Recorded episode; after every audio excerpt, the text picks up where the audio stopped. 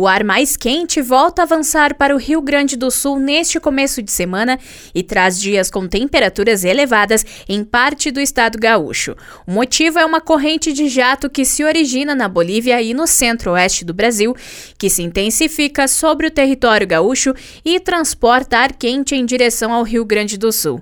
A terça-feira será mais um dia típico de inverno com temperaturas elevadas.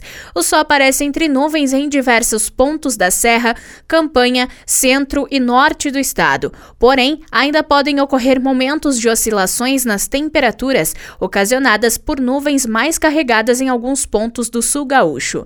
Porto Alegre possui mais um dia com temperaturas altas, entre 14 e 23 graus. Na Serra Gaúcha, sol aparece entre nuvens, com máxima de 24 e mínima de 14 graus. Com informações da previsão do tempo, da Central de Conteúdo do Grupo RS Com, Alice here.